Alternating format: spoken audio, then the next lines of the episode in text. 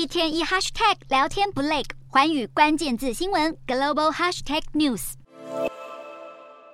封闭三年的罗湖口岸挤满大批民众，因为香港与中国六日开始全面恢复陆地通关。不止口岸大开放，过去一周没有前往海外或者台湾的民众，不用预约，也不用做核酸检测，只需要填写健康申报。香港保安局局长邓炳强表示，截至六日中午十二点，所有口岸都操作正常且顺畅。分别有约五万人北上到中国，以及三万三千人南下前往香港，其中八成是香港人，而且数字还在上升当中。无论是旅宿还是餐饮业者，都希望这股人潮能带来钱潮。中国暂停三年的出境旅游团六日也开始恢复，不少人打算跟团游玩香港，想要自由行也可以。香港旅发局特别向抵港的旅客送上礼物包，同时集结郭富城、郑秀文等巨星拍摄这支宣传片，约定香港见。